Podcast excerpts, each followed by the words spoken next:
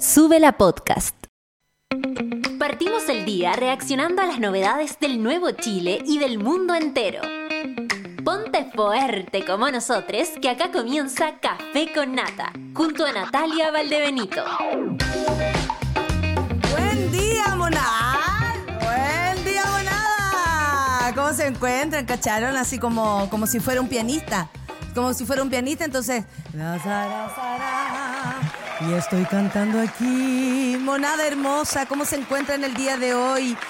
Yo muy feliz porque ya tengo un poquito más de voz, pese a que di- eh, convengamos que eh, muy bien en el doctor no me fue, pero eh, estoy, esto- estoy bien, estoy bien, voy a estar bien, voy a estar bien. Son las 9 con 4 minutos y le doy la bienvenida a esta monada hermosa que cuesta tanto resistir un día martes aquí en, en este Chile, ¿ah? en este Chile que hoy día sale la terna de o, las 15, no sé cuántas personas, cinco personas o la terna eh, que va a ser el fiscal nacional.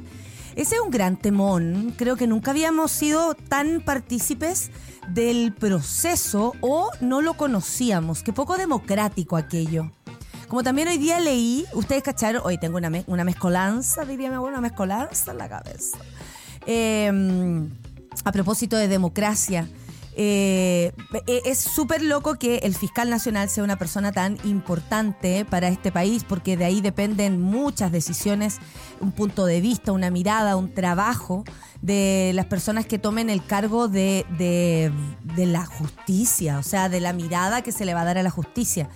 Entonces, desde ese lugar eh, es súper importante y bien lo sabemos gracias a la pésima gestión de Jorge Abbott, porque francamente muchas cosas que vimos a propósito del caso Penta, al propósito del caso Sokimish y toda, por ejemplo, la historia, porque conocimos a, a nuestro fiscal de los corazones, el fiscal Gajardo, Carlos Gajardo, todo ese, ¿recuerdan? 2000, 2015 fue todo aquello, explotó todo aquello. Entonces, eh, eh, llama la atención porque uno dice, aquí qué es lo que es. Esto es una pugna entre, eh, mira la palabra que sea, para ser tan temprano.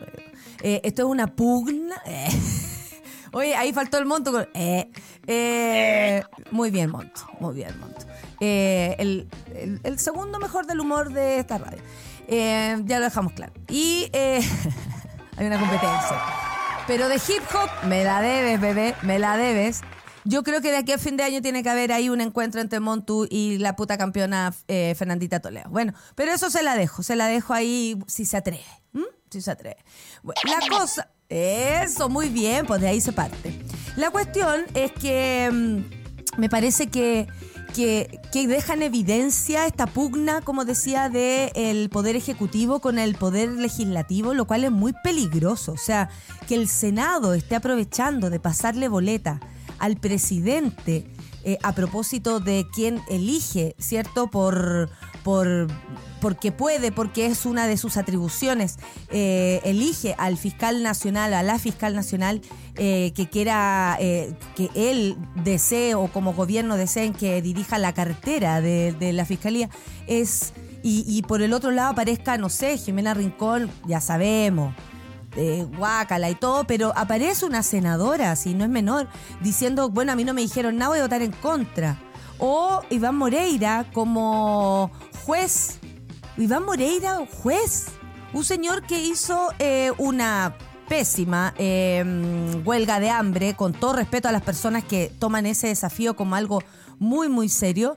Es- ese desafío de, protesta, ¿no? Porque es una protesta a favor de Pinochet, o sea, para que lo liberaran. En, no, o sea, es una persona que nos debería dar vergüenza. Y, eh, eh, me, no sé, el otro día leía a alguien como, que Iván Moreira, que se acábenlo, y ¿qué tiene que pasar para que... Tiene que pasar que la gente deje de votar por esa huevada. O sea, la gente eligió a Gonzalo la carrera. Y en, máxima mayoría en las tres comunas. Aquellas. Vitacura, Las Condes y Lo Barnechea, si es que no me equivoco.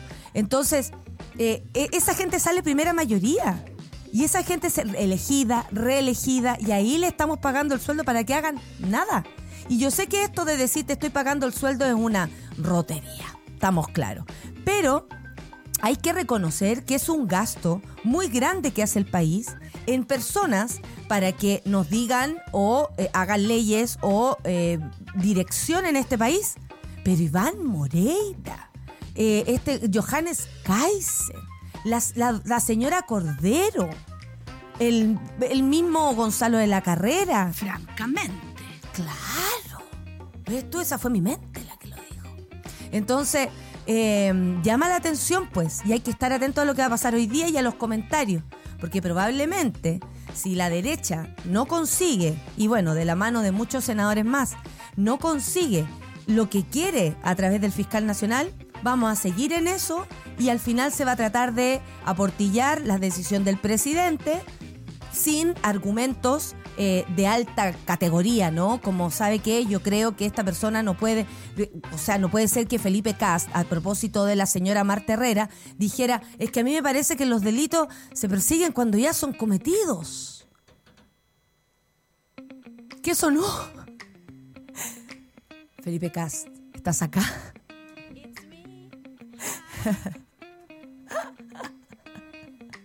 Eso fue una señal. Hoy día es martes Acuérdense los martes de quién son para siempre en nuestros corazones. Coquito, ¿estás acá? ¿Me estoy weando, Coquito? Bueno, Felipe Cas, o sea, diciendo ese tipo de, argumentos. O sea, no podemos permitir que personas que no han hecho nada. ¿Cuántos tuvo, ¿Cuántos años tuvo José Antonio Cast en el Senado? Fue, o sea, en la Cámara. Fue nada. La, la asistencia que tiene es paupérrima.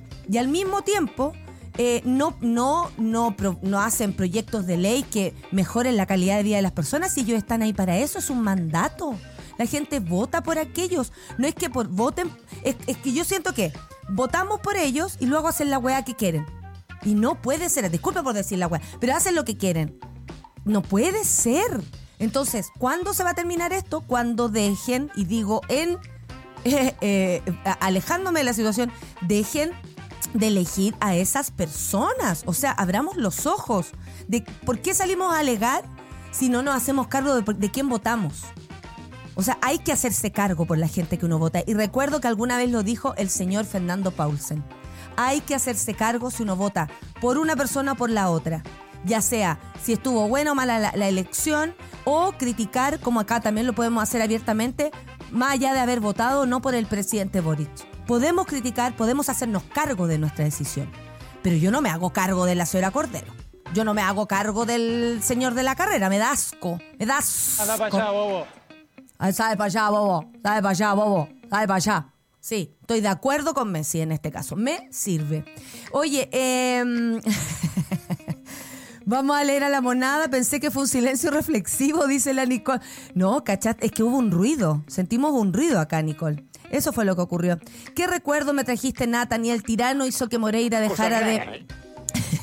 dejara de zamparse su sanguchito. No, la, la, la huelga de hambre más ordinaria del mundo. Pero, ¿por quién? Iván Moreira, pues un señor. Eh, Vieron lo estirado que está. No se habla del físico de las personas, ¿ah? pero va camino a Carter. va camino a Carter. ¿Ah? Far, far, far away.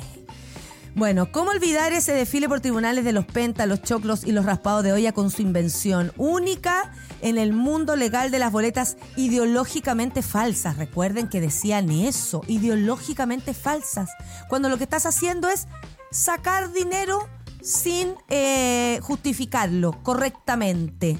Así le llamaron ellos, boletas ideológicamente boletas falsas, hija, boletas falsas. Y estuvo la Ena Bombay, que también casi saca plantas del.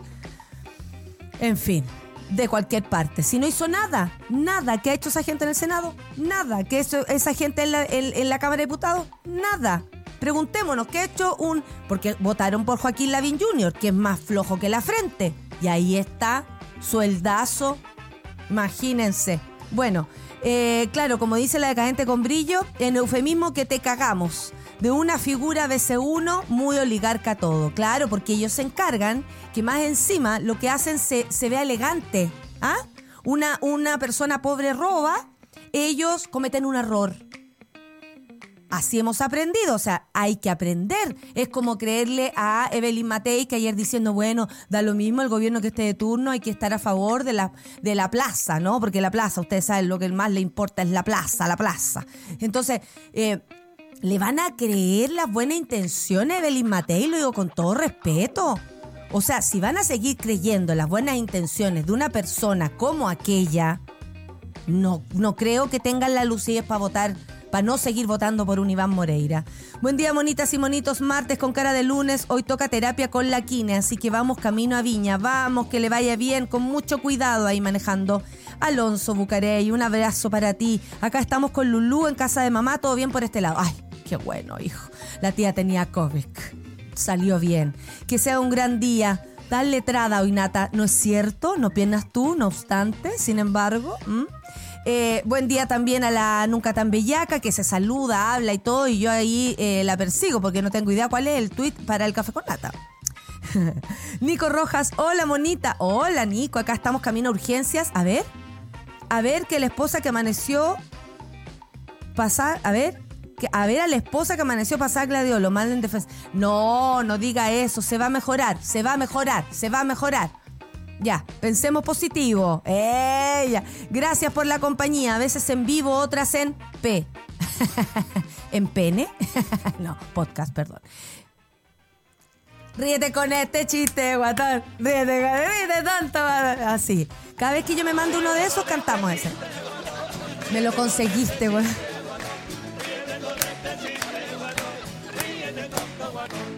¡Sácata!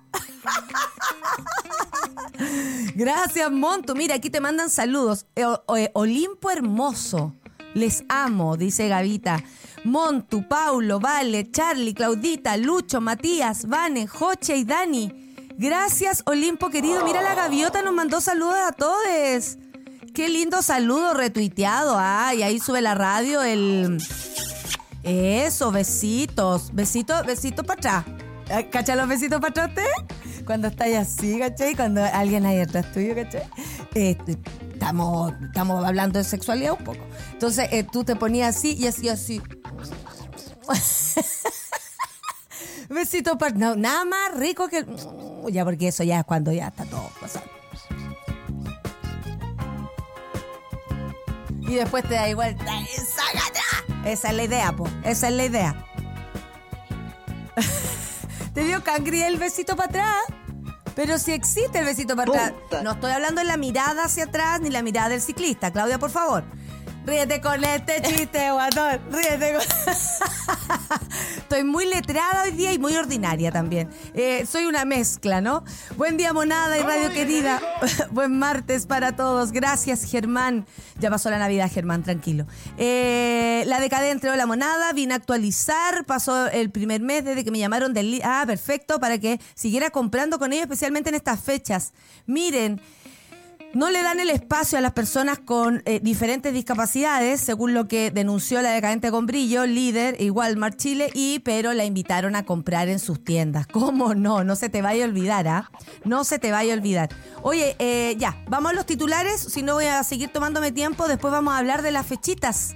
Poquitas fechitas salieron para este verano, pero eh, es porque la, la tía está haciendo otras cosas también muy interesantes. Vamos a los titulares. Corte Suprema suma a Erika Mayra a la quinta para fiscal nacional. Esto está absolutamente renovada, esta noticia, última hora, última hora. La mañana de este martes, la Corte Suprema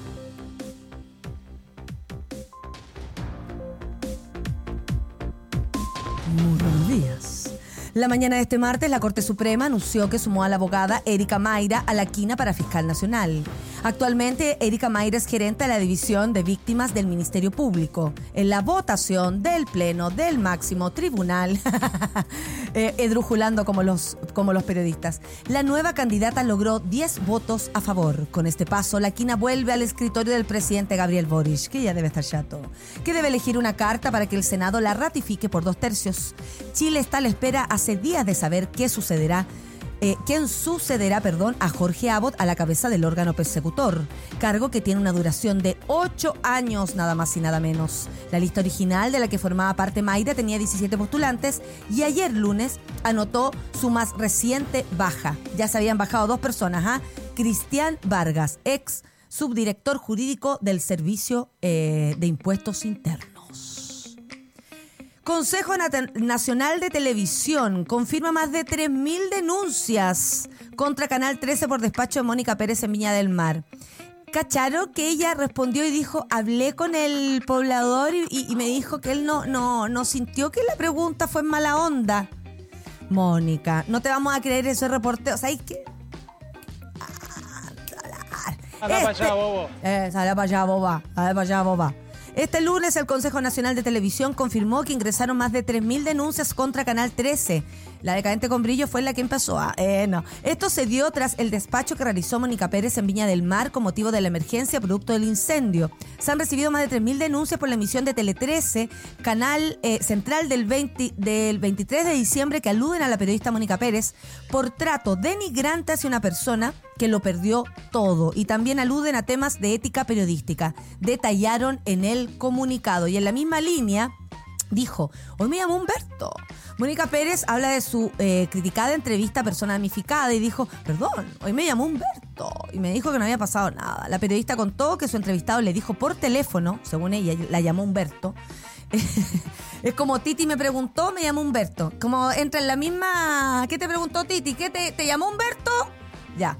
Em, que no se preocupara, que eh, no se había ofendido con la pregunta, que no había hecho nada malo. Ah, qué bueno que Humberto llamó para tranquilizar a Mónica Pérez. Eso es lo que más nos perturbaba, que Mónica estuviera mal. ¿Qué es esto? Ay. Titi me preguntó si tengo muchas novias. Si te llamo un Beto. Muchas novias. Te llamo un Beto, una, te llamo un Beto, te llamo un Beto. Pero no hay boda. Titi me preguntó si tengo muchas novias. Eh. Muchas novias. Hoy Ya, tengo sigamos con esa nomás. mañana otra. Me las voy a llevar a todas un VIP, un VIP. Ey, saluden a Titi, vamos a tirarnos un selfie. Oye, ¿te llamó Humberto? No creemos que te haya llamado Humberto, mi amor, ya no te podemos creer nada. ¿Cómo nos va a preocupar el corazón de Mónica Pérez en este caso? Perdón, más de 3.000 denuncias. Fin, se acabó.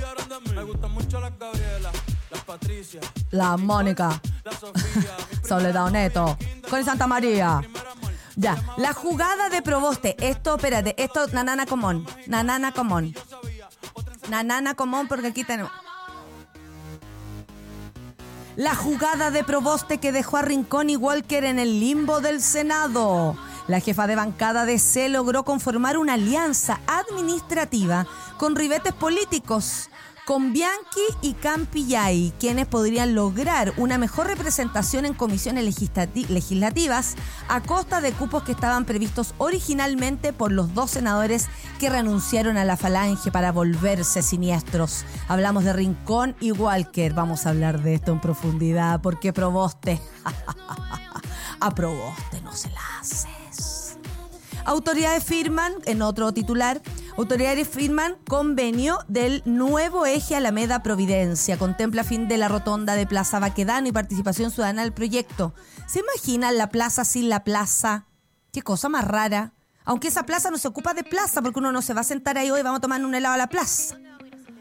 ¿Y dónde vamos a ir a celebrar? ¿Qué van a dejar ahí el, el monolito? ¿Dónde vamos a ir? ¿Dónde vamos a ir la gente? Ah? Sí, e- es, un emblema, qué raro. A mí me pareció que bien, como... eh, a mí me pareció que... no hay nada que celebrar, weón. Si la, la, la selección es como el... Se acabó. Se acabó eso, amigos, se acabó. Entiendan, se acabó. Pronto se ve la con. Se acabó esa canción, Bobo. Se acabó. po. Oye, eh, en una ceremonia realizada a primera hora del lunes en las afueras del teatro, esto lo trae Sube la News, eh, muy buenos días, en el teatro de la Universidad de Chile, el presidente Gabriel Boric junto a las principales autoridades regionales, ministros de Estado y alcaldes firmaron el convenio de recuperación y transformación del eje Alameda Providencia. Ay, ¿cómo olvidar cuando se acuerdan cuando se llamaba Plaza Dignidad? El proyecto contempla una inversión de, cinco, de 115 mil millones de pesos para renovar por completo el nudo Pajaritos, Plaza Baquedano, además de la, o sea, toda la Alameda, además de la renovación de la fachada, veredas, arborización y ciclovías. Eso es súper importante porque si lo hace Iván Poduje, va a dejar puro cemento y lo que se necesitan son árboles, ¿ah? Árboles. Más que pastito, árboles. Eh, en total, el plan considera trabajos en las comunas de Loprado, Estación Central, Santiago y Providencia con una extensión de 8 kilómetros. Ahí donde eh, salió la señora Evelyn Matei diciendo, por favor, que esto da lo mismo el, gobierno que sea, perdón. Tenía ahí una cara de asco al, lado de la así. Y le irá así. Soy muy joven, me quedan muchos años de política. Así decía ir así, en su interior, según yo. La Minuta PM también trae diputado Mellado, Renovación Nacional, solicita cárcel de alta seguridad especial para pueblos indígenas en la Araucanía. Lo que viene a continuación un poco peor. El gobierno evalúa la propuesta. La ministra de Justicia y Derechos Humanos, Marcela Ríos, se refirió sobre la idea surgida por diversos parlamentarios, tanto del oficialismo como de la oposición, de crear una cárcel especial para pueblos indígenas de la región de la Araucanía. Supongo que a los de Punta Peuco no les va a molestar esto, po. ¿ah? No tendrían por qué en una solicitud que proviene desde el Congreso de distintos parlamentarios de manera transversal, de distintas bancadas de los parlamentarios de la zona de la Araucanía, nosotros estamos evaluando de acuerdo a la normativa nacional e internacional si esto es posible. Y también estamos evaluando los posibles costos. Justificación, según la secretaria de Estado, los motivos que justifican la iniciativa son diversos. En algunos casos, debido a las instalaciones que no son adecuadas, en algunas regiones no siempre cumplen con el estándar de materia interculturalidad que sea necesaria. O sea, para ellos eh, tener eh, el espacio, así como lo tienen los evangélicos, por ejemplo, en la, en la cárcel, eh, ellos también tengan la oportunidad de vivir su multiculturalidad o su interculturalidad en este lugar que sea necesario, dijo, en materia de seguridad. Es por eso que se está evaluando si se necesitan condiciones específicas para poder tener un recinto que cumpla con las necesidades de las personas privadas de libertad, pero que también sea adecuado a la comunidad y el entorno. Veremos qué pasa. Y por último, escándalo por... Te oh, y esto me tiene mal. Podríamos juntarnos la próxima semana con Vinca Jackson. Creo que la necesitamos para entender esto. Escándalo por tesis pro pedofilia. No sé si lo han leído, pero a mí me tiene asqueada. Eh, no puedo dejar de sorprenderme que existan personas así y que otro la vale. Y que después una universidad salga dando un, un, un, un comunicado, francamente. La Facultad de Filosofía de la Casa de Bello reaccionó a la polémica generada por la difusión de trabajos estudiantiles, uno de ellos para optar al grado de magíster. Que, atención, que defienden esta inclinación y su práctica. Hablamos de pedofilia. Se llama Pedófilos e Infantes, pliegues y repliegues del deseo. Y el deseo negado del pedagogo ser pedófilo se titulan los textos que figuran en reposición virtual del plantel. Un grupo de profesores pidió un sumario y rechazó la elaboración de discursos que se vinculan potencialmente a delitos que vulneran los derechos de la infancia. La Defensoría de la Niñez tomó nota y dijo estar analizando las publicaciones. Háganlo rápido porque no, no. Eh, eh, me cuesta hasta expresar lo que siento respecto a esto, de verdad, de verdad. O sea, eh, hemos dicho hasta el cansancio y se sabe que a las niñas hay que proteger. ¿Qué hace esto? Una universidad amparando ciertas ideas. Basta, hay ciertas ideas que no son correctas. Fin, por mucho que existan. Ay, vamos a la canción. Qué mejor que escuchar a Rosalía, ¿sí o no, Charlie? Qué lindo hasta ahora y más encima esta canción. Candy, Rosalía no Candy Candy, Candy. Café con Atenzuela. Me acordé de la canción. Café con nata. Me encanta cómo la monada empieza a definir. Eh, púrgame esta. Letrada, bat. yes, bat. Ordinaria. Nico, ¿no te enteraste? Voy a Antofagasta, Nico. Vamos a Antofagasta el 5 de febrero. Sí. Espero haberte hecho la mañana, mi guacha. Estás totalmente invitada. Usted no se preocupe por su entrada. Eh, de verdad, cuente con eso. Así que más encima, más encima. ¿Por qué estamos escuchando esta canción? Porque la jugada de Proboste que dejó a Rincón y Walker en el limbo del Senado, oye, a todo esto Walker, ya que estamos hablando de esta gente, tirándose un tuit a propósito de la funa, que supuesta funa le, fueron a hacer a Cristian Bankel, ¿lo vieron? En, eh, a su casa en bicicletas, como alguna vez fueron a, a la casa de Sebastián Piñera también y todo. Eh, llegaron ahí, entonces Walker se manda un... No, no dejarán no quisieron que el Senado, eh, no lograrán que la democracia, ni Cristian Walt, oh, eh, así, tal cual. De hecho, sabéis que lo voy a buscar. Oye, qué bobo. Ese es muy bobo, te lo voy a decir, muy bobo. Eh, a ver, espérate, no, ¿qué está pasando? No, es mi perfil, mi perfil. I need, I mi perfil, porque ahí lo ve. Ay, no, quiero abrir mi perfil, hombre. ¿Dónde se ve esto? Ahí. No, lo estoy haciendo mal. Letrada más stu- stupid, stupid. Eh, Aquí está, ya. Lo que pasa es que leí a este señor y, y da para da para este momento de cómo se llama de, de esta este showcillo eh, que se está armando ahí en el espérate espérate espérate espérate, aquí lo veo ya dice ni todas las agresiones e insultos del team patriota lograron impedir en el senado la aprobación del acuerdo por Chile ni todo el montaje de un grupo de ciclistas impedirá que Cristian Banken siga levantando la voz en contra de la intolerancia. La democracia siempre triunfa. Democracia. Define democracia. Porque Yarna Proboste te mandó saludos en una lucha sin cuartel. Se transformó la pugna, ella, de la senadora y vicepresidenta de C, Yarna Proboste, y ex camarada Jimena Rincón y Matías Walker, quien, quienes renunciaron a la falange, ustedes recuerden, en octubre del año pasado para fundar el Partido Demócrata colectividad que aún se encuentra en trámite de formación, o sea, no existen.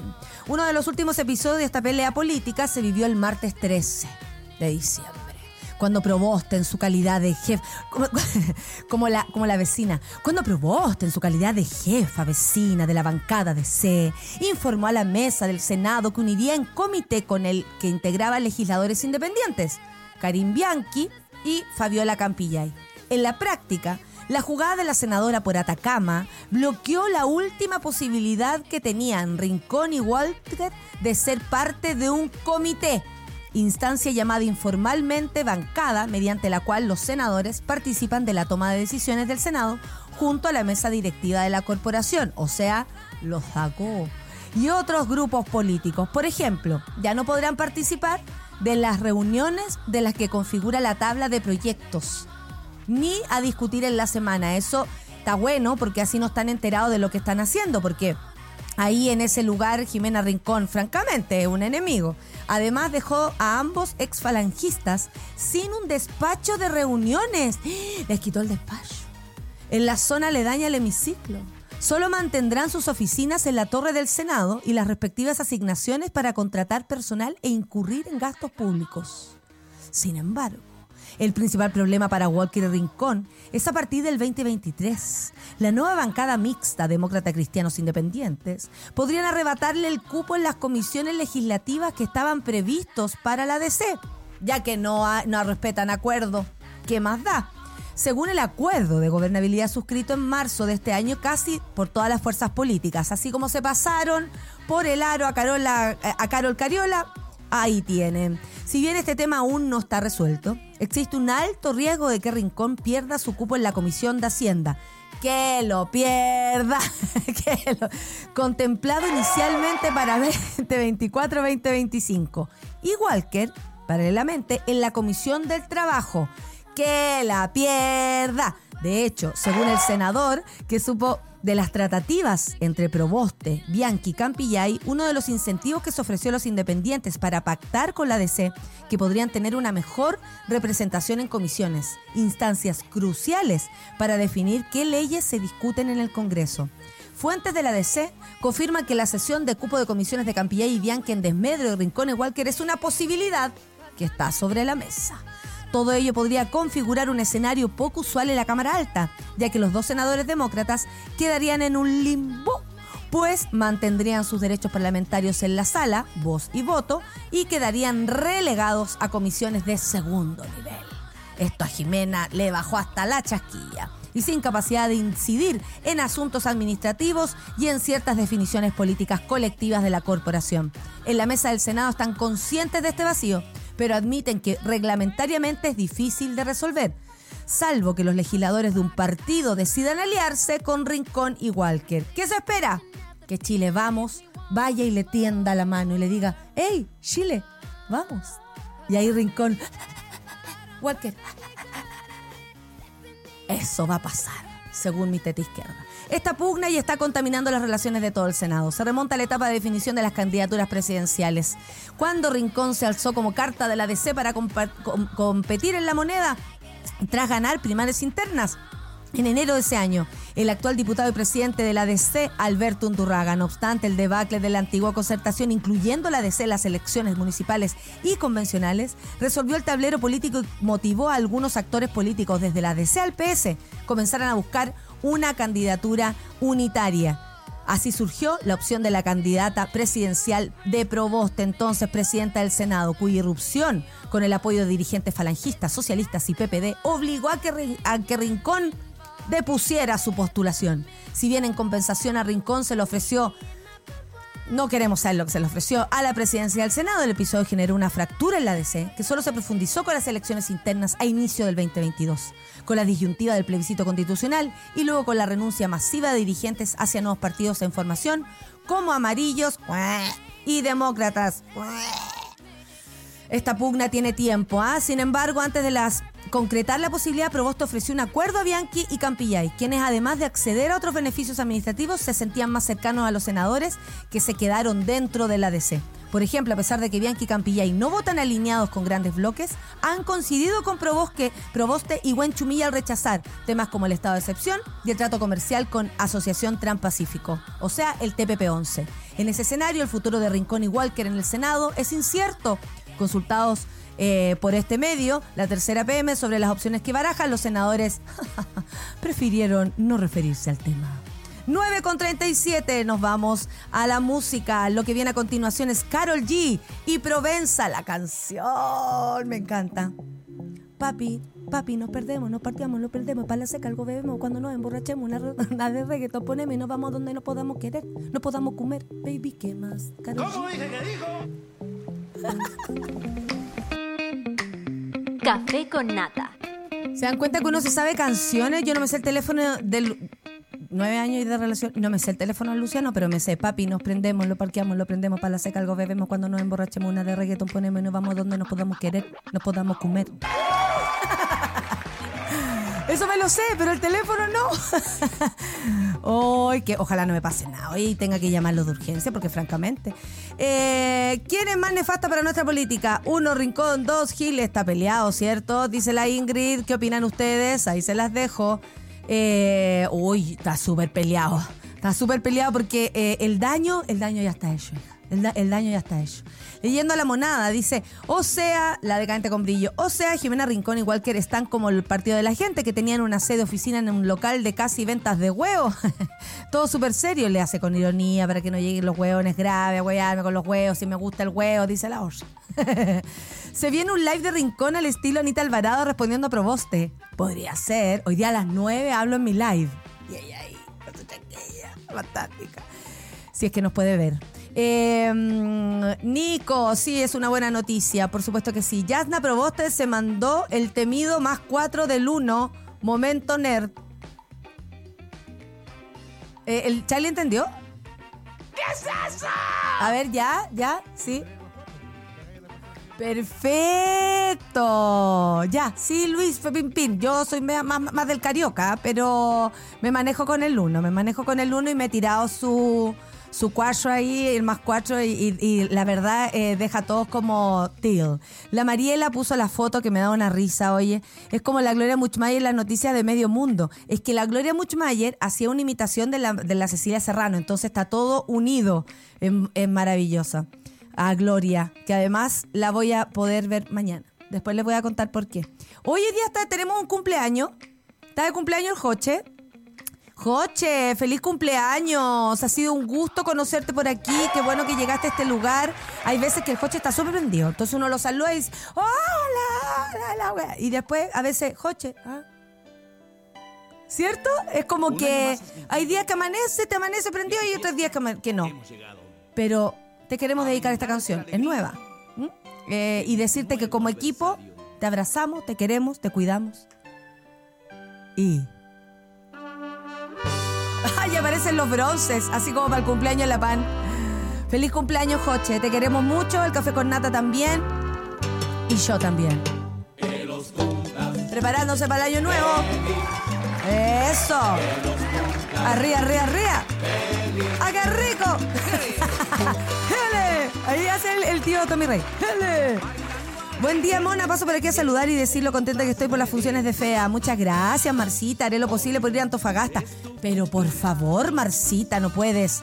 No puedes. Estás pasando un momento complejo. Tú misma lo dices. Eh, preocúpate de eso y luego de lo otro. Lo otro vendrá y yo actuaré al resto de mi vida y cuando yo esté ahí actuando, meándome sola, Marcita, yo te voy a necesitar. Por ahora, tú te necesitas a, ti misma.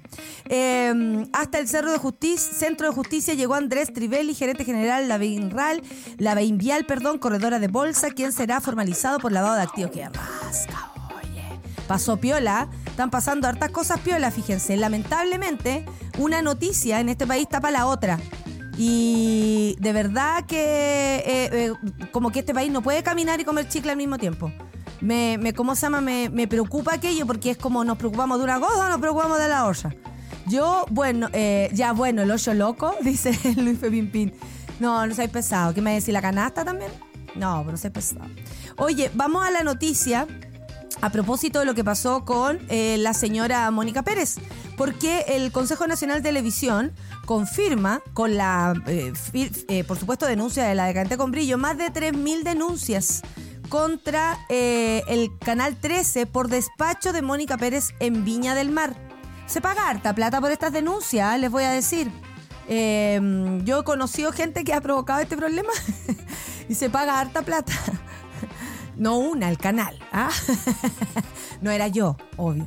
Eh, este lunes el Consejo Nacional de Televisión confirmó que se ingresaron más de 3.000 denuncias contra Canal 13.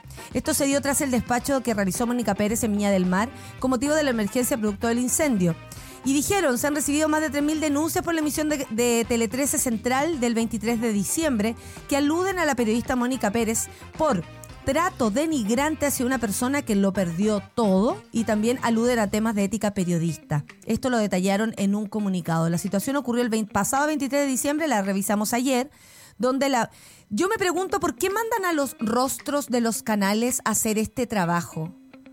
Porque los reporteros o lo- los noteros, eh, cada uno tiene su lugar. Pero mandar al rostro, ¿para qué? Para que, para que la gente lo vea más, para provocar una sensación de qué. Si nosotros estamos viendo esto, vamos a colaborar dentro de lo que se pueda, estamos viendo, pero efectivamente que esto es un problema. ¿Por qué necesitamos saber a Polo Ramírez ahí, al Humberto Sichel ahí, a- con todo respeto, Humbertito, yo te quiero mucho, pero ¿por qué? Vayan a hacer sus cosas y dedíquense a hacer su noticiero y hablar lo menos posible, no a Humberto, pero a lo otro sí.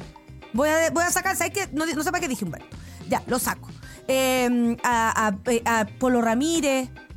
¿Por qué lo mandan a ellos? La Karen Dogenbailer, anda, ¿qué es esto? ¿Es un show? No entiendo. Me lo pregunto, Montu, porque de verdad no entiendo por qué Mónica Pérez eh, eh, estaba en ese lugar. Bueno, ahí tuvo la oportunidad de hablar con uno de los damnificados por el mega incendio. En un momento le consultó respecto a la celebración navideña.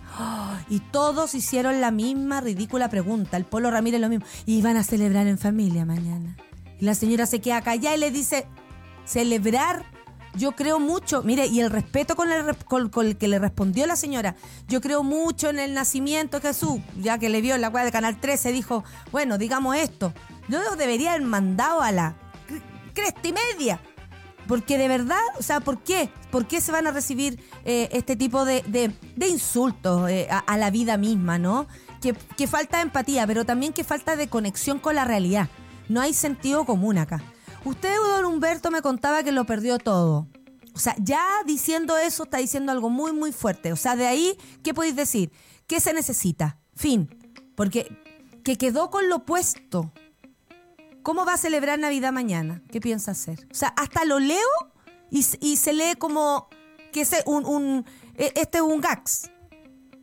Qué horror. Aquello hizo llorar a la persona, quien había perdido su casa y como dijo ella, quedó con lo puesto.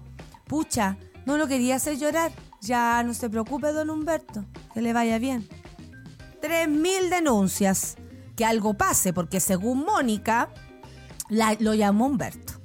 Así como Titi le preguntó al oso, este lo, dice que la me llamó Humberto, me llamó Humberto. La revista, que- la entrevista que realizó Mónica Pérez a don Humberto de uno de los damnificados, como ya dijimos, se viralizó en redes sociales eh, desató todo eh, la rabia en contra de este tipo de situaciones, periodistas preguntando huevadas. Eh, ¿Cómo va a pasar Navidad? Le pregunta y todo el coso. Resulta que Mónica Pérez habló con eh, las últimas noticias. Ah, no, sí, pensamos que lo iban a hacer con nosotros. Donde explicó que estuvo con el entrevistado y su familia durante todo el día. Ya, que levante la mano el que le cree. Eh, por lo que se creó un lazo de confianza. Donde el hombre, fuera de cámara, le había comentado los planes que tenía para pasar Navidad en medio de la tragedia junto a... Ah, o sea, sigue siendo importante el tema de la Navidad. Déjense de molestar con las fechas. Si hay problema a veces, no se celebra, no se celebra. No están hueviando, ese es el punto, pues Monto, es verdad. Sobre esto, la periodista dijo que cuando le pregunté en vivo se emocionó. Y también Humberto se emociona por otras cosas personal de él. Ah, o sea, como ya, ya solamente él y yo sabemos, complicidad entre Humberto y Mónica. Nos emocionamos los dos. Eh, había sido un día duro para él. No, pues Mónica, imagínate. No va a ser duro, se te quema la casa, weón, que hay con lo puesto, por favor. Saqué la cámara de encima, no quería que él estuviera expuesto. Y no supe reaccionar bien. Lo corté rápido y me salí para no exponer su dolor. Mónica, it's too late, baby. Según ella, lo llamó. Voy a decirlo así porque la llamó eh, don Humberto. Se preocupó por haber ofendido, eh, bueno, Mónica Pérez cuenta que cuando comenzaron las críticas por la pregunta se preocupó, se habría ofendido no a la familia con la que pasó el día. Vuel- Vuelta a decirlo, ¿no? Pasé el día, pasé el día, pasé el día. Eh, ¿Eso quieren mostrar que estas personas son solidarias? ¿Qué? ¿Qué nos quieren vender mostrando a esta gente en estos lugares?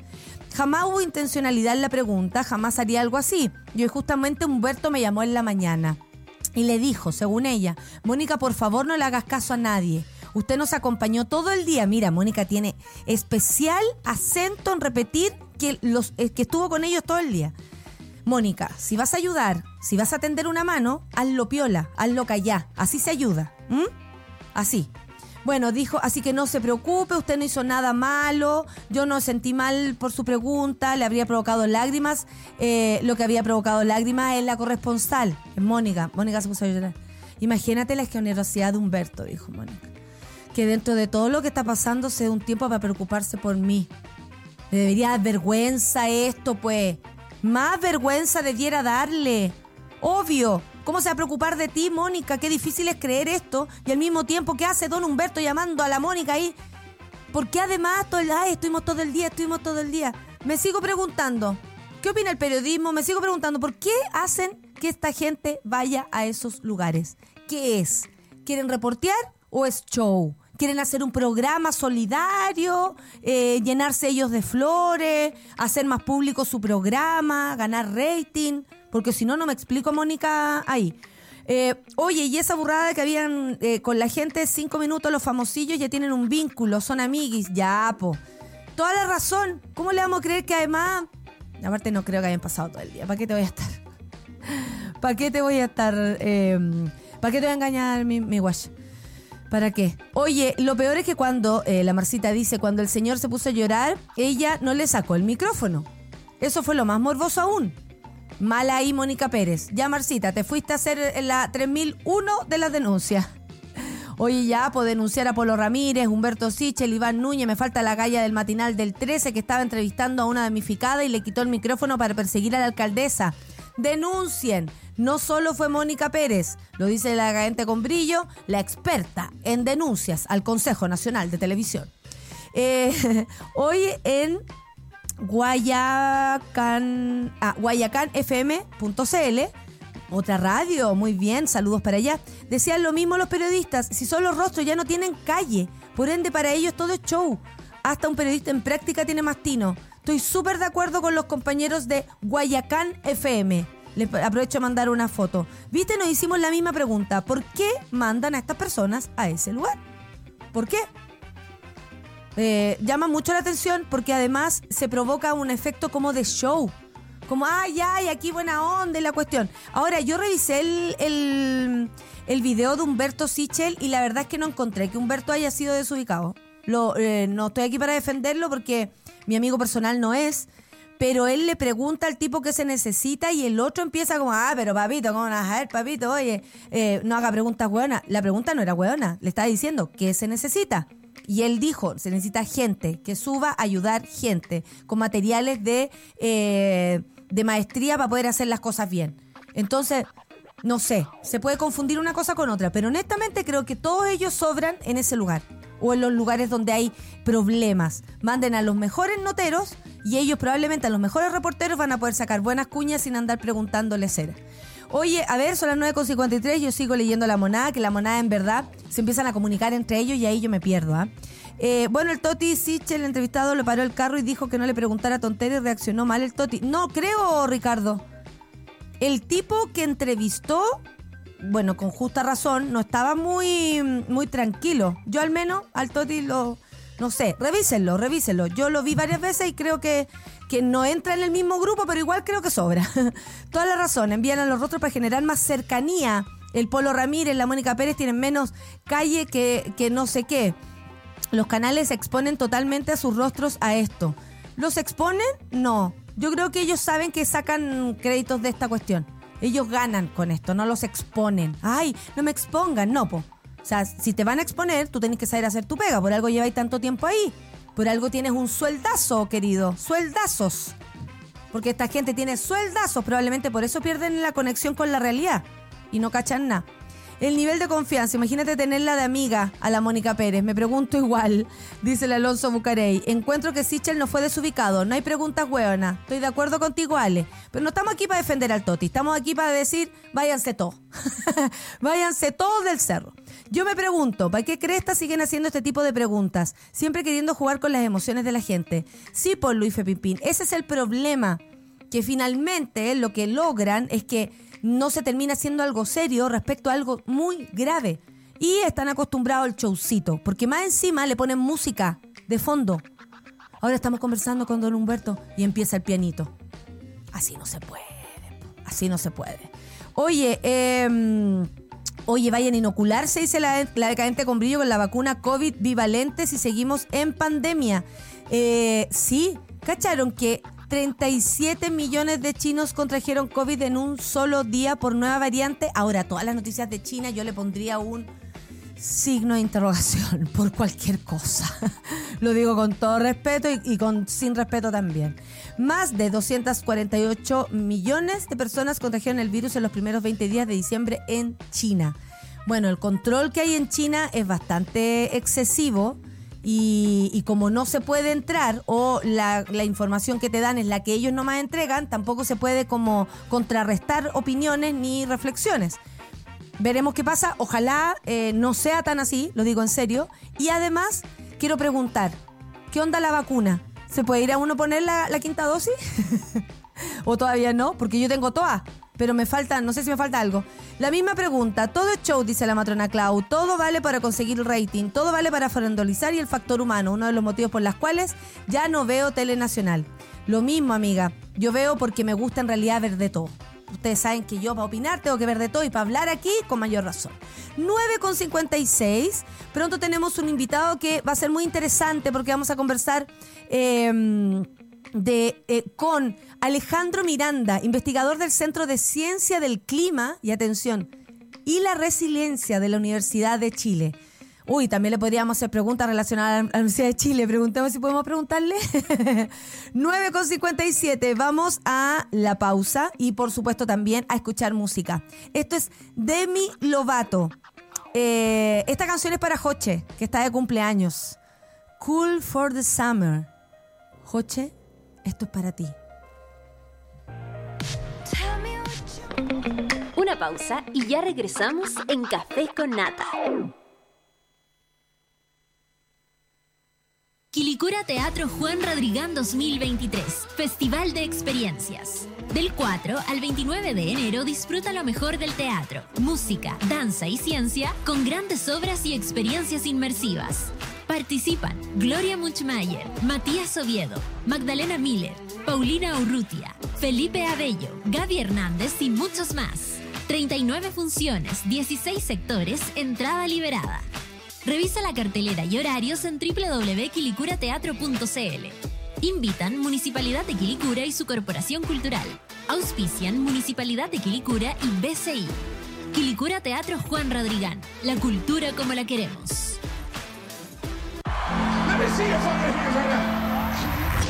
Nada tiene el poder de la música. Nada es capaz de reunirnos así, en una emoción colectiva. La música nos eleva, nos conecta y se hace gigante cuando la celebramos unidos.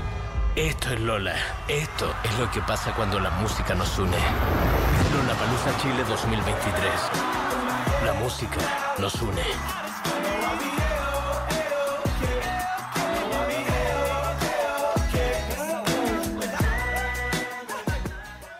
Regálales a tus hijos su primera inversión. Crea un objetivo Fintual Kids en menos de 5 minutos y administrala tú hasta que cumplan 18 años. Te vamos a pedir que llenes algunos datos y contestes algunas preguntas, como el plazo de la inversión y por cuánto tiempo quieres mantenerla para simular el mejor escenario. Así los estarás ayudando a crear su primer colchón desde chicos. Puedes aportar lo que quieras, sin mínimos y programar transferencias mensuales. Una vez que cumpla 18, podrá administrarla y usarla, por ejemplo, para pagar su universidad, un viaje o seguir invirtiendo. Finto al kit. En nuestra generación ser distintos nos une. Valoramos la diversidad. Como escudo, que tiene cerveza para todos. Con cuerpo. Con color. Y sabores diferentes. Pero todas con mucho carácter. Escudo, en todas sus variedades, hecha con carácter. Ya estamos de vuelta en Café con Nata. Estamos de vuelta a las 11.30, el mejor programa Satélite Pop, Pop, Pop, Satélite Pop, Pop, Pop, al mediodía y Ursúa con Caceritas, Cacerita, Tas, a las 3, las 2.10 con Nicolás Montenegro y Fernandita Toledo, do.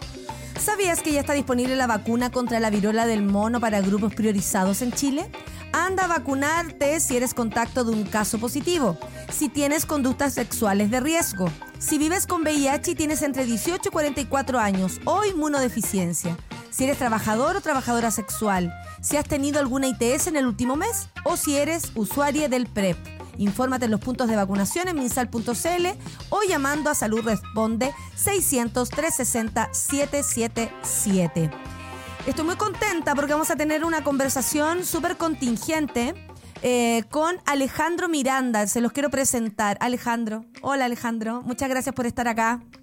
Investigador. ¿Qué tal?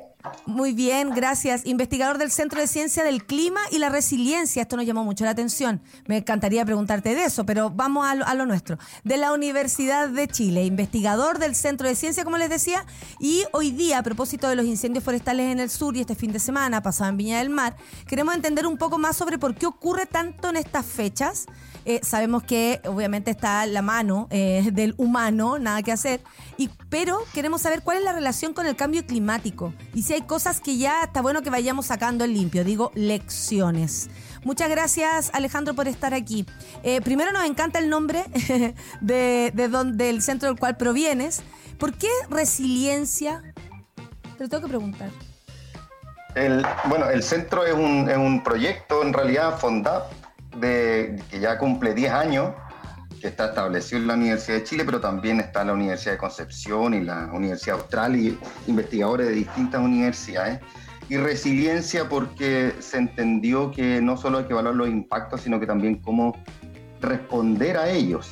Claro. como por ejemplo qué hacer en el cambio climático, los incendios, los distintos desastres tienen consecuencias y hay que también entender no solo cómo se producen, sino que también cómo responder en términos ecológicos, sociales y de distintos ámbitos a, a esos impactos que nos vamos a tener que estar enfrentando cada vez más. Eso va a ser cada vez más, tiene que ver con el cambio climático eh, a propósito de, porque hace algunos años ocurrió lo del, bueno, cómo olvidar que desapareció el pueblo de Santa Olga, por ejemplo, eh, pasaron cosas terribles, eh, ahí eh, tanto terrible como que apareció la señora esta, la Analía también, también muy terrible el encuentro, eh, la señora del supertanque, o sea, todo lo que ocurrió, pero ¿en serio tiene que ver también con el cambio climático además del efecto humano?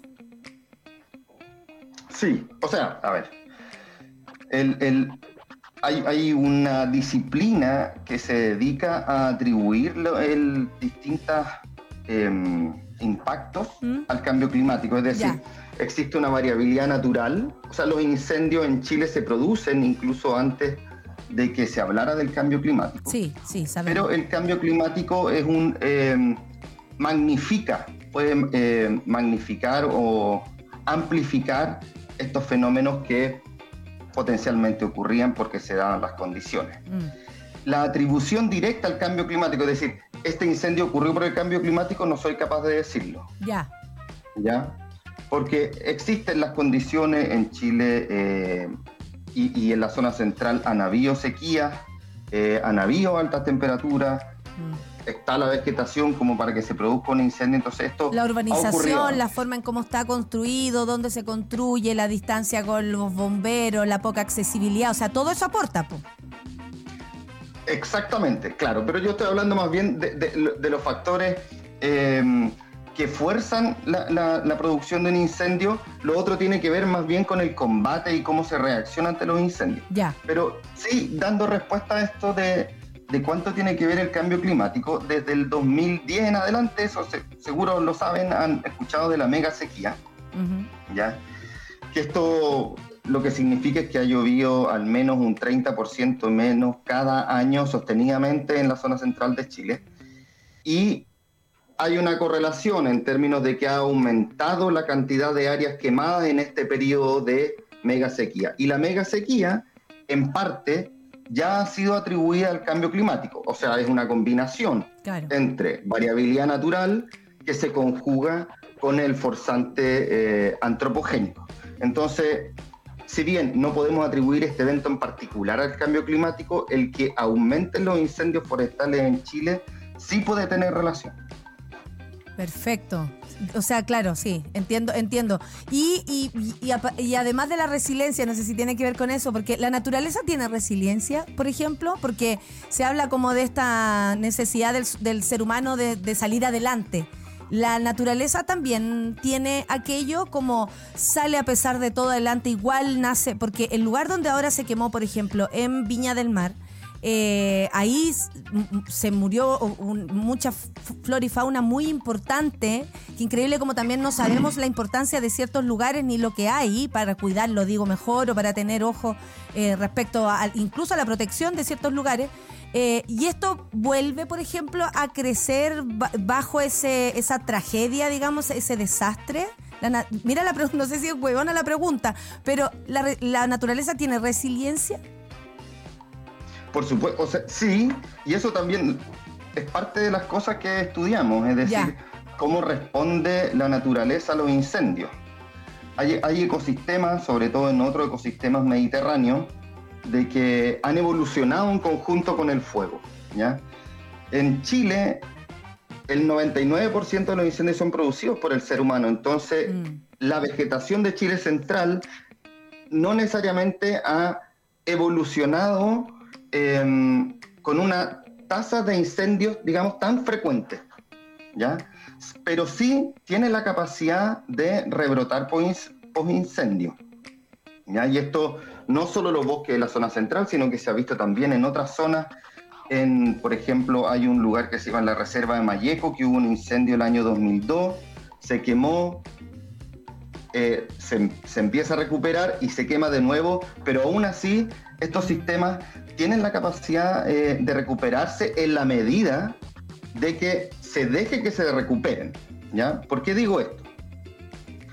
Porque, por ejemplo, eh, una de las cosas que, que se hace es, o un- se, se denomina um, madereo de rescate a una actividad que se hace post incendio que es, digamos, entre comillas, rescatar lo que quedó disponible de madera. ¿ya? Entonces, ¿eso qué implica? Implica un trabajo de maquinaria, e- e implica remover el suelo, implica distintos impactos que lo que hacen es impedir la recuperación del sistema, ¿ya? O al menos dificultarla en, en el corto plazo. Entonces, en la medida de que se pueda, de que se deje que la naturaleza tome su curso, esto eventualmente puede ocurrir. Sin embargo, bajo este contexto de cambio climático y considerando que esta sequía que hemos tenido en los últimos 10 años ha sido eh, tan grande, Mm. es, la resiliencia también puede perderse.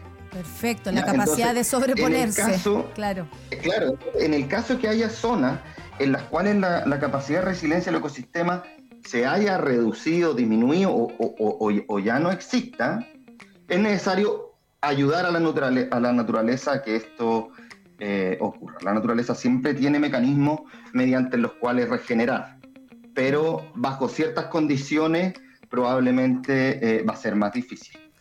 Y si se urbaniza el lugar después, mucho peor.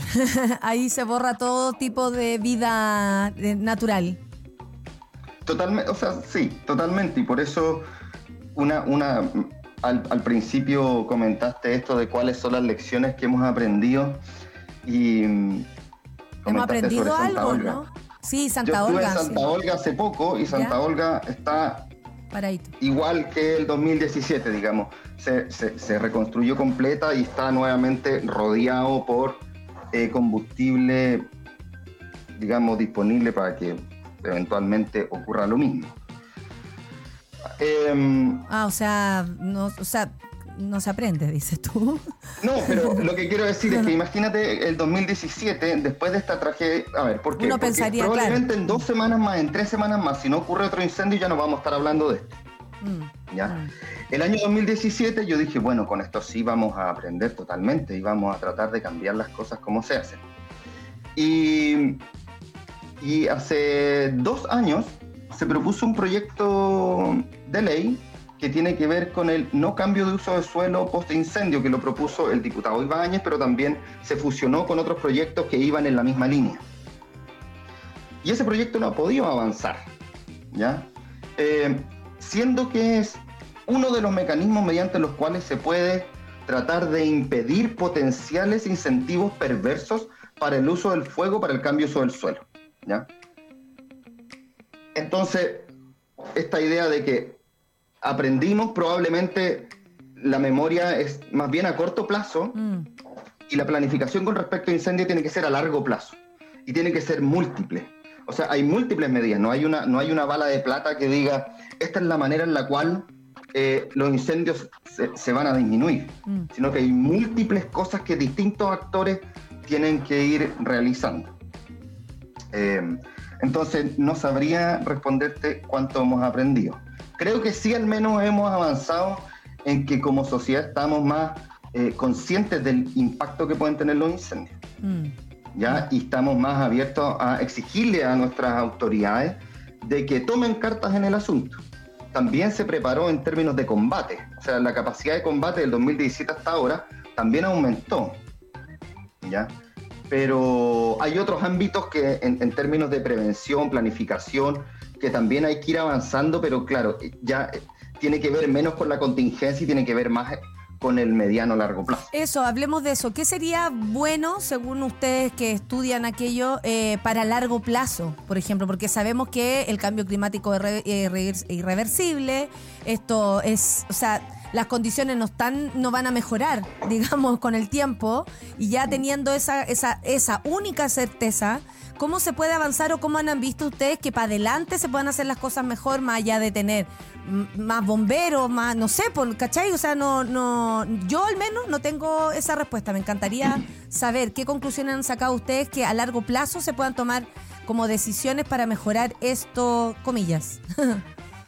Bueno, yo tampoco tengo la respuesta. Pero, O sea, no- Alejandro, por favor. No, lo sé, lo sé. Pe- Pero es que me pasa que, que- que, eh, he visto distintas personas que mm, tienen la respuesta y no, no es tan fácil como, como que eh, yo tenga la respuesta. Lo que sí, algo que al menos en lo que se puede ir a avanzar, porque como te digo, los incendios tienen múltiples aristas. Sí. ¿Ya? Sí. Desde lo social a lo ecológico. Sí. Yo trabajo más en el área ecológica y planificación del paisaje. En términos sociales probablemente no tengo ni una idea de cómo... Pero, resolverlo. por ejemplo, Santa Olga, Pero- en ninguna de las dos condiciones está bien que eh, estuviera de nuevo ahí, como ni políticamente, Pero, ni... pero mira, por ejemplo, ahí hay el arraigo de las personas a los territorios. Es otro tema. Eso, eh, eso yo no sabría cómo abordarlo. Pasa lo mismo en, pasó lo mismo en Chaitén con el volcán y pasa lo mismo siempre en todos los lugares que la gente vuelve a instalarse en el mismo lugar.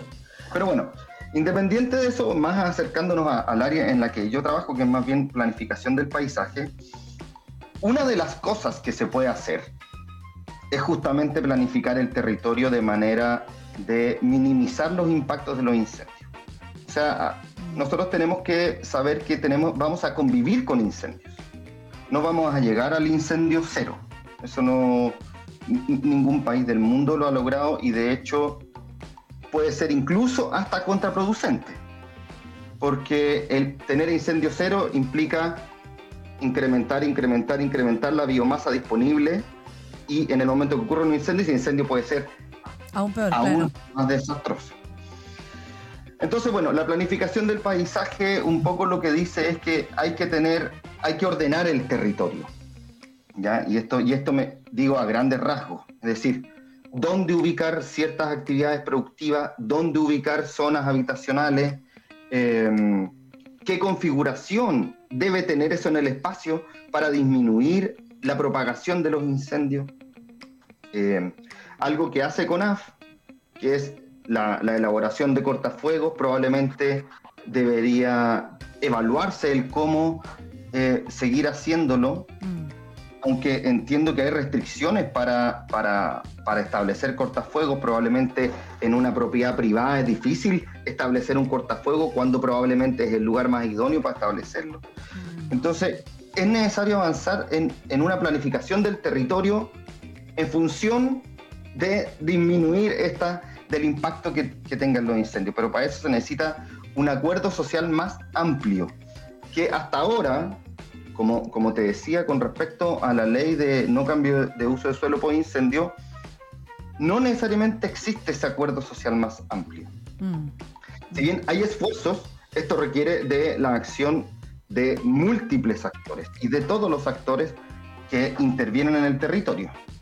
Sí, y también que operan a múltiples escalas. Claro, de comprensión desde las personas que podrían habitar ese lugar, como de quienes toman decisiones del Estado, cuál y cuál sería lo ideal. Así como, eh, imagínate que te doy la oportunidad de decir, eh, Alejandro, tú vas a, hacer este plan, tú vas a, no nos vas a decir qué hacer, porque ya dijiste, no tengo la respuesta, pero ¿cuál sería el plan para para que esto mejorara y bueno, y entendiéramos, porque también tiene que ver con algo como una convicción, ¿no? Que hay lugares donde no se puede construir, más allá de las eh, de, lo, de lo económico. Eh, no sé, la, la ladera de un río, eh, lo hemos visto, lo que pasó en Copiapó hace un tiempo atrás, ese, sea, esperaban que viniera la ola y venía del otro lado, eh, realmente dramático. O sea, hay muchas cosas en planificación que, que en este país principalmente no se hacen muy bien, como por ejemplo todo el coste, todo el borde costero, que uno dice, pero si el mar se está comiendo todo y quieren instalar un, un- hotel ahí mismo que no, no han podido, el de Concón, por ejemplo, un ejemplo ahí clarísimo, se les, moja, se les moja, se les moja. ¿Qué onda? ¿Por qué se planifica así? ¿Usted han sacado esa conclusión? ¿Por qué se planifica así en Chile? Todo tiene que ver con el dinero, todo tiene que ver con la inmobiliaria, todo tiene que ver con un pacto social mucho más allá de lo humano, ¿no? Y de lo conectado con la naturaleza. Eso al menos lo que veo yo, no sé si estoy equivocada. Es que hay una cosa que es la planificación y otro que es la falta de planificación. Ajá. En las zonas de, de, de- de interfaz urbano-rural, que es esta zona en donde conviven las personas con las áreas de vegetación y que son las que están expuestas a incendios, más bien hay una falta de planificación. Mm. Eh, porque acá hay, digamos, y, y no es sencillo planificar, yo aquí no estoy diciendo cómo no lo han hecho, si esto deberían hacer esto, no, porque hay, es muy atomizado, digamos, empieza a haber una, un crecimiento urbano desorganizado y, y como decías tú, los caminos son estrechos, no hay... eh, Accesibilidad a digamos, ninguna parte. accesibilidad o grifos o lo que sea. Entonces, y esto está ocurriendo en muchos lugares Sí. y es muy difícil de abordar. Y entonces, pero ahí ya entramos más bien al plano social. El, y, y- y- muchas veces, estas, eh, o sea, o, la totalidad de las veces estas personas que que, habitan estos lugares probablemente no, no, no encuentran un mejor lugar para habitar, entonces hay que darles una solución que sea permanente en el largo plazo, que sea segura, entonces hay una inversión muy fuerte que hacer ahí eh, y, y una pla- planificación en ese ámbito, pero al menos en el ámbito que a mí me toca y que hemos estudiado, es que hay ciertos atributos del paisaje que favorecen la propagación de los incendios, como por ejemplo la continuidad del, del combustible. ¿ya? Eh, sistemas productivos de alta carga de combustible. Eh, también hay otra cosa que, que quiero agregar, que justamente ocurre en hace dos años o tres años, ahí en la zona del bosque esclerófilo, que es la zona central, donde estaba el paraíso, la región metropolitana, en donde ahora han aumentado los incendios. Ujú. que hubo un fenómeno que se llama como pardeamiento del bosque. Yo no sé si ustedes se acuerdan, en el 2019 que hubo una hipersequía, ¿ya? que llovió en muchos lugares con déficit hasta el 90%. El bosque nativo se seca eh, completamente, al menos las copas de los árboles, no quiero decir que muere, pero se seca y queda mucho material disponible eh, seco para la propagación de los incendios, finos, ramas, hojas, etc. Y eso ocurre simultáneamente en toda la región Mm. eso es muy difícil de abordar. Algún fenómeno así no, no, no, no, se, ha, no se ha visto en el mundo. Entonces estamos en un, en un, en un escenario Mm. bien difícil. Entonces, básicamente aquí lo que hay que hacer es todo lo que sea posible para poder prever que, que cualquier incendio se inicie. Porque, por ejemplo, yo podría eh, caer en el lugar común de la prevención. Sin embargo, si, si evaluáramos la prevención, este año, por ejemplo, en Valparaíso ocurrieron menos incendios que el año pasado. Han ocurrido. Sin embargo, se ha quemado cinco veces más hectáreas que el año pasado. Ah. Entonces, quizás no solo tiene que ver con prevención, o sea que hay múltiples cosas y también el combate. También yo sé que el combate sea un poco, no denostado, pero se ha dicho que el combate, poco menos eso, no soluciona nada, pero el combate es lo que mantiene a raya los incendios y esa es una labor que, que- hace muy bien eh, CONAF. Entonces, eso tampoco hay que perderlo de vista, pero, lo- pero la otra conversación a mediano a largo plazo hay que mantenerla y hay que mantenerla permanente, no solamente cuando ocurre el incendio. Sí. O sea, esta es una conversación interministerial que tiene que ser todo el año. ¿ya? Em, Una conversación que tiene que tener el país. actores, claro, supuesto. claro, con múltiples actores para poder entender, para poder colaborar, para poder eh, eh, legislar. Eh, llama la atención que ese proyecto no haya avanzado, por más manos que se le haya puesto, ese proyecto no avance, porque sí tiene que ver en algunos casos con, eh, con, con- el dinero que todo lo, todo lo destruye en este país, en algún caso, ¿no? Eh, Alejandro, ha sido una conversación súper interesante, creo que aprendimos un montón, que estamos muy mal, eh, que no hay escapatoria y que eh, hay que estar atentos sobre todo al combate, No, por un dije- lado, y a la planificación por el otro. La verdad es que la resiliencia no nos queda otra más, no, no nos queda otra cosa. Bueno, mejor reírse. Pero viste, no continuaste. Eh, muchas gracias. Ha sido un gusto conversar contigo y también aprender de esto que nos falta mucho, porque tiene que ver, como tú decías, una cosa es la planificación, pero otra cosa también es pensar. Pensar el cómo queremos no solamente ver, sino que vivir y también darle soluciones a las personas que a veces no encuentran otra solución que ponerse en otro, en esos lugares eh, no, no habitables. Y además, lo que dijiste, que me dejó preocupada, esto que, que fomenta el incendio, digamos. Todo lo que hay ahí que puede hacer, o esa sequedad que hace que esto crezca, se propague y sea más peligroso aún. Eh, Alejandro, que te vaya súper bien, que tengas un buen día y muchas gracias por haber estado en el Café con Nata. Espero haya sido interesante también para ti compartir tus conocimientos. no, vale, muchas gracias a usted. Que estés muy bien. Chao. Chao.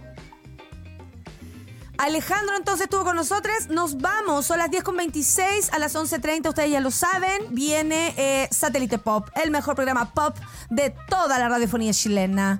Eh, nos vemos, nos vemos mañana. Nos acompañamos, nos encontramos. Escúchenos también en el podcast. Y a, y a quienes están en el podcast, un beso muy grande en el podcast. Un beso muy grande. Muchas gracias, equipo. Muchas gracias, gente. Muchas gracias, monada. Un beso. Que tengan un buen día. Chao. Nadie dijo que esto sería fácil. Cuando sientas que todo está perdido, Natalia Valdebenito te espera en Café con Nata, de lunes a viernes a las 9 de la mañana en subela.cl.